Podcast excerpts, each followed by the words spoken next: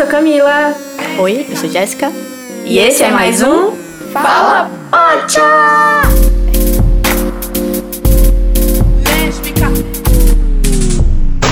O mês de agosto, além de ser o mês da visibilidade lésbica, também é o mês de aniversário do Fala Pocha. A gente tá fazendo dois aninhos.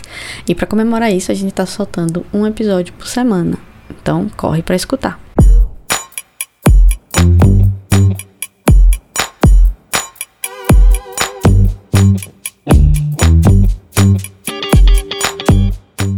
Oi, eu sou Camila. Oi, meu nome é Jéssica. E esse é mais um. Fala, Pocha!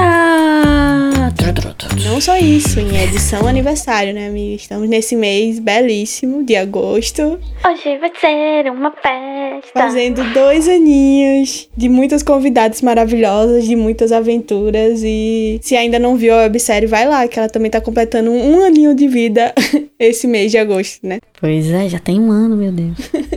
Mas então, amiga, o que, é que a gente vai falar hoje? Qual é o filme escolhido? Seguindo a programação de aniversário, a gente vai para a década dos anos 2000 agora. O nome do filme é Desejo Proibido. E eu vou dar a sinopse agora para vocês. Em três épocas diferentes, histórias de adversidades relatam casos de discriminação contra a homossexualidade feminina e acompanham as mudanças ocorridas durante esse período. O filme foi dirigido por três diretoras: Jane Anderson, Martha Colide e Anna Hatch. É, eu sei que duas delas são queer, mas uma eu não, não sei. mas isso é importante saber, porque isso influencia muito no olhar, né? É uma coisa que a gente vem sempre discutindo discutindo aqui essa questão de como, quando a produção é dirigida ou produzida e realizada por mulheres, principalmente mulheres queer, mulheres lésbicas ou bissexuais, o olhar ele influencia muito, né, amiga? Concordo, amiga. E que eu acho muito interessante em Desejo Proibido, né, nessa abordagem que as diretoras fazem, é que você consegue se identificar com todas as fases, né? Tipo, a, a mais antiga, que é 1961, que são as duas senhorinhas, é um medo que eu acho que provavelmente muitos LGBTs que não são casados têm sobre isso, né? Porque principalmente pra gente na adolescência, isso me, me veio assim, dessa sensação de, de não poder visitar a pessoa, sabe? Até quando eu tava, tipo, minha primeira namoradinha, eu também tive essa, essa, essa sensação de deve ser muito ruim você não poder, nesse momento tão complicado, você não poder nem ver, né? E eu acho que muitos homossexuais tiveram esse, esse drama na vida, né? De viver uma vida vida toda com a pessoa e depois ter essa história e, e essa vivência apagada, como que acontece com Abby e Edith, né? Porque simplesmente o sobrinho da Abby chega e quer vender a casa e tal. E sendo que as duas construíram juntas. Em tese tá só no nome da Abby, mas é das duas, sabe? Tipo, ela, Edith morou ali o tempo todo. E aí você vai vendo também esse desrespeito, né, com, com as coisas e com a memória delas.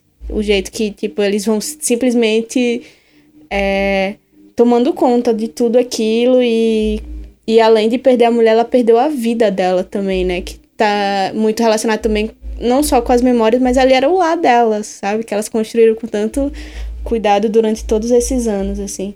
E, e isso para mim é bem forte, sim, é uma, uma coisa que eu pensava muito, assim, na adolescência, de como deve ser ruim, sabe? Assim, eles escolheram um período, né? O primeiro recorte, né? Porque são três recortes dentro do, do filme.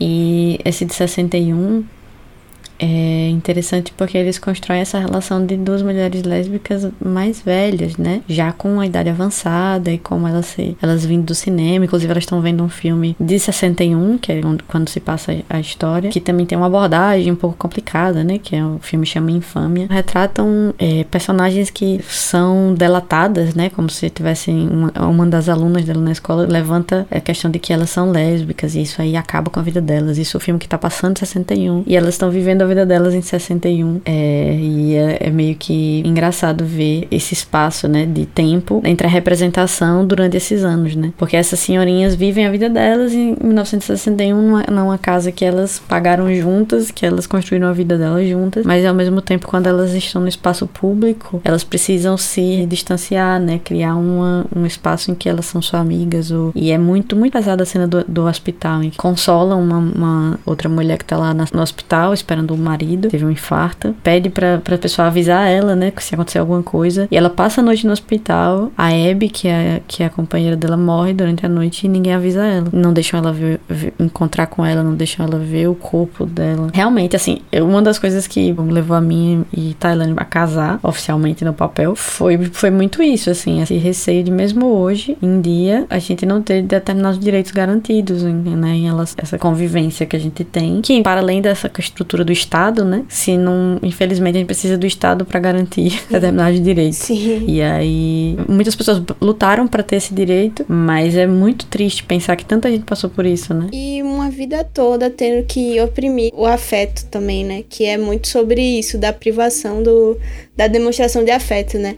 A, a Abby vai se aproximando nessa cena do que elas estão assistindo Infame, tem esse detalhe, né? Que ela vai, tipo, se aproximando de Edith, e aí elas escutam um barulho no cinema e elas, tipo, se afastam de novo e mudam a postura, sabe? É meio que um medo de que esse segredo seja descoberto. E aí eu fico pensando também que isso era muito comum, né, na, na época e não necessariamente deixou de existir, porque, principalmente para as pessoas mais velhas, ainda é muito difícil falar sobre isso, né? Hoje, assim, pra gente, né, jovens, entre muitas aspas, é muito mais fácil lidar, assim, com, com os nossos desejos e nossas escolhas, né? Mas eu, eu entendo total, assim, na época que seria muito difícil e o risco, né, delas também ser, sofrer algum tipo de violência por terem esse afeto. Uma coisa que ficou na minha cabeça em relação a essa, esse recorte, eu lembrei muito do filme Nós Duas, que já é uma representação de mulheres mais velhas, né? É, mas que não, por exemplo, hoje em dia já se consegue fazer cenas de toque, de troca de carinho e afeto e até sexual com mulheres mais velhas de uma forma natural, assim, né? Não criar um, uma dificuldade nessa, nessa imagem, né? Um pouco também por causa de você pensar, é 2000 já, mas é 20 anos atrás. É, dos, das três histórias, é a única história que não traz isso, né? Você não traz essa representação de mulheres mais velhas num espaço de sexualidade que é que existe, né? Que não é uma coisa. E tem muito a ver também com o próprio olhar da, de Hollywood sobre as mulheres mais velhas, né? Que é uma discussão que tem até hoje de atrizes incríveis que não são mais chamadas para papéis de destaque por terem envelhecido. Então, eu acho muito interessante, porque uma das coisas que aconteceu é que eu assisti esse filme tem um tempo já. E aí, quando eu vi essa parte de 72, eu ficava, nossa, isso realmente aconteceu. A parte histórica, né, do, do movimento feminista, dessas jovens já na mesma casa, e isso é, é, o link entre as três histórias, né?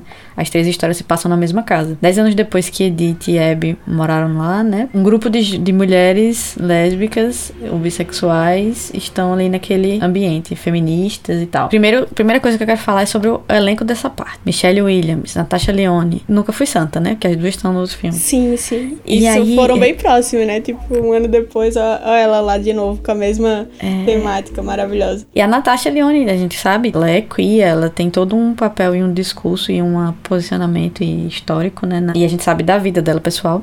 Mas eu acho interessante a Michelle Williams, que tá num outro filme, né? Mas isso de escolher papéis é muito importante em Hollywood, a gente sabe. Que às vezes as, as atrizes não escolhem determinadas coisas ou não se posicionam, às vezes, porque para não ficar estigmatizada, né? Só personagens de um determinado jeito, só de outro. E eu acho muito legal, porque até hoje a Michelle Williams, Williams é muito ativa e muito política, né? Em relação à questão do, do salários, da quem vai representar, de personagens que ela tá, tá fazendo e tal. E, tipo, nesse, nessa sequência, a gente também tem a Chloe é, Savage, que faz a Amy. Foi muito interessante escolher esse recorte, né? Porque esse anos 70 é justamente o período em que o feminismo tá muito em voga nas discussões, as mulheres estão realmente. Lá nos Estados Unidos tem a onda, a segunda onda do feminismo, né? Que chega e aí você vê justamente essas mulheres que estão brigando por, por espaço e por, por serem respeitadas com, por quem elas são dentro dos espaços, excluir mulheres lésbicas lésbicas da, das discussões ou tirar as pautas dessas mulheres lésbicas da, da discussão do feminismo, né?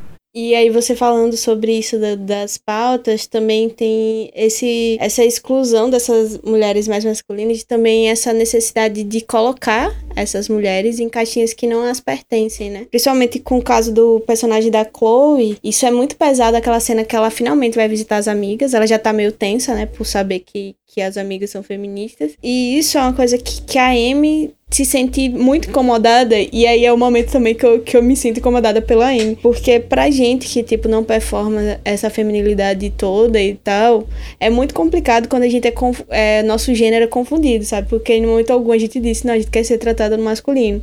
Só que quando acontece isso, eu acho que o mais chato né, no filme também é o fato de da Amy estar desconfortável e as meninas continuarem fazendo isso, sabe? E achando graça, assim. E para mim a maior agressão é quando falam da roupa dela e ainda insistem para que ela vista outra blusa, sabe? Isso, isso é uma agressão muito pesada, assim, sabe?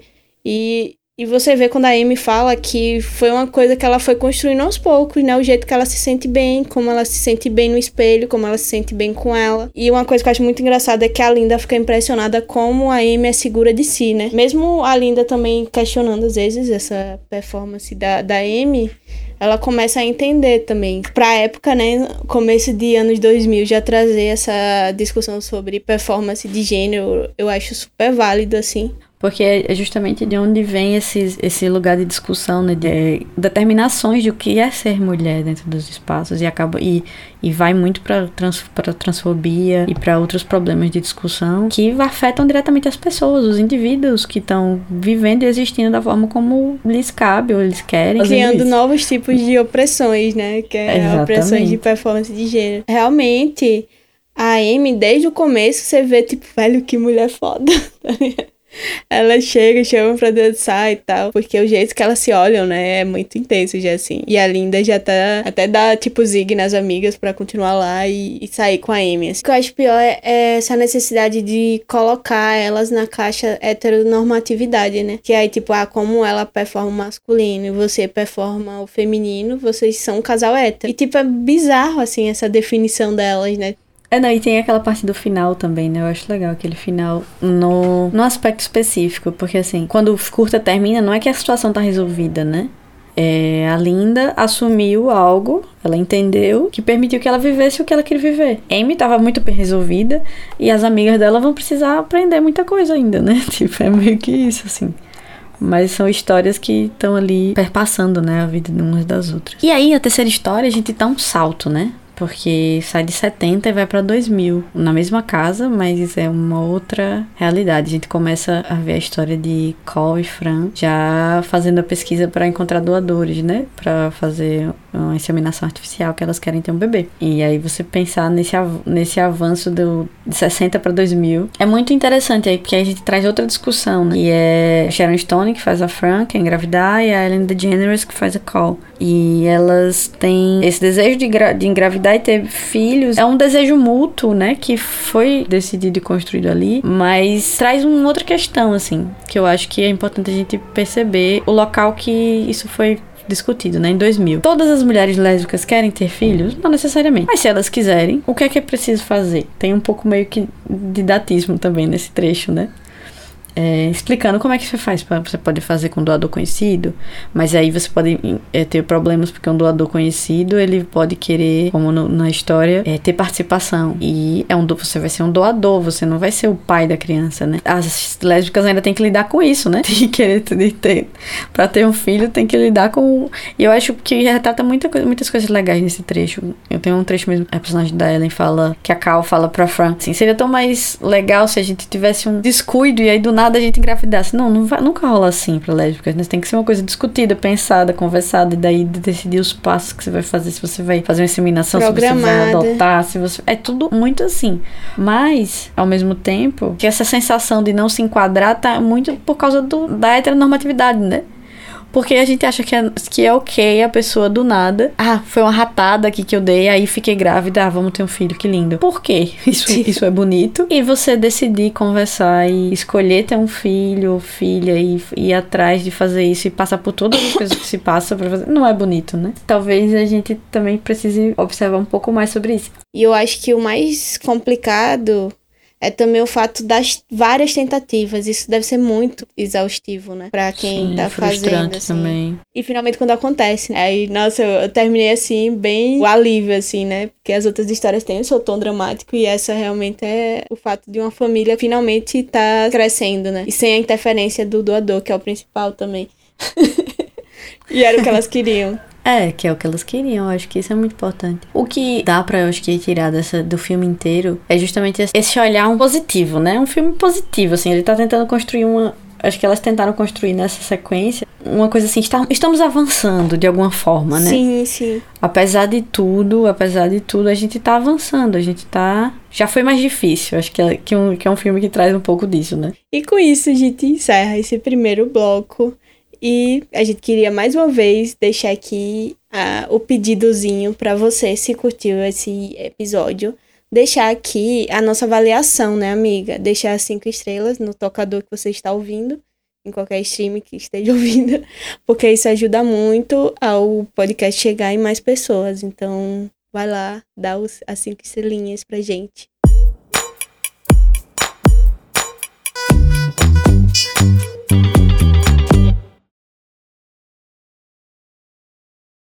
Estamos de volta e agora chegou o momento do Histórias do Brejo. E hoje temos mais um áudio de nossos ouvintes. A ouvinte de hoje é a Carla. E hoje teremos história de primeiro beijo. Primeiro beijo? é, primeiro é. beijo lésbico. Histórias do Brejo. Ter beijado uma menina pela primeira vez para mim foi quase como ter beijado um menino pela primeira vez. Foi algo muito natural e foi por quem eu estava gostando. Então, para mim, é, em nenhum momento isso foi uma questão. Então, eu estava muito tranquila. É, eu gostei muito da sensação de ser diferente mesmo. É, o toque e, e, enfim, como, como é beijar uma menina, pelo menos para mim foi muito diferente. E e principalmente porque era alguém que eu estava gostando. Então foi algo muito leve, foi algo muito tranquilo, foi algo que não foi por curiosidade, não foi algo com por uma libertação, por uma para saber se eu gostava ou não, não foi nada sobre isso. Foi simplesmente algo natural de pessoas que se que estão descobrindo que se gostam, é, que se beijam, sabe? Que tem essa troca. Para mim foi maravilhoso e a gente tá junto até hoje.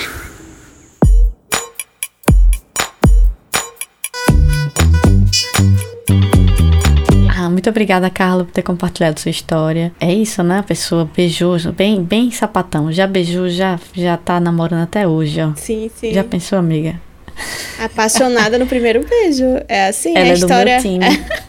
É, amiga, eu só lembrei de você mesmo, é do seu time. Bom, gente, mudando de assunto aqui rapidinho. Se você também quer mandar sua história pra gente, tem um forms aqui na descrição desse episódio. Ou vocês também podem mandar pelo arroba. Amiga. Fala, Pocha! Eu passei, amiga, eu fiquei viajando. Foi, eu percebi. E aí você manda a sua história ou por escrito ou por áudio que a gente traz aqui pro programa e vai ser muito legal saber suas histórias.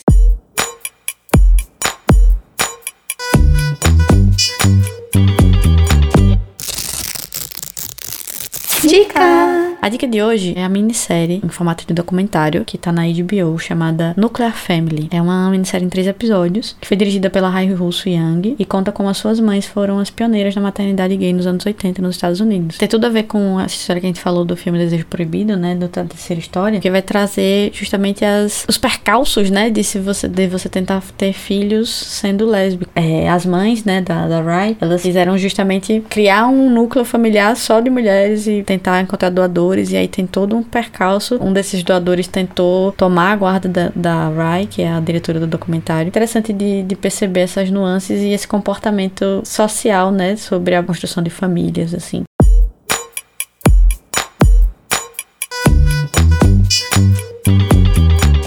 Bom, gente, então a gente vai ficando por aqui nesse episódio, mas como é o mês de agosto, a gente vai voltar semana que vem, não vai dar nem tempo de ter saudade, né, amiga? Sim, sim. O próximo vai ser um filme de 2010 que vocês provavelmente amam muito Ou odeiam. ou odeiam.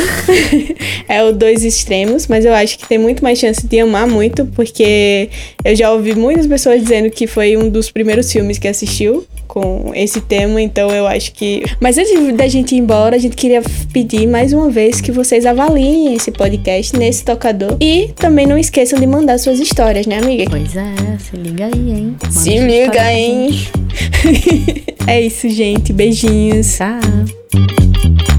Fala Pode é feito por Roteiro: e apresentação Camila Pedrosa. e Jéssica Araújo. Edição: E mixagem Ada Viana.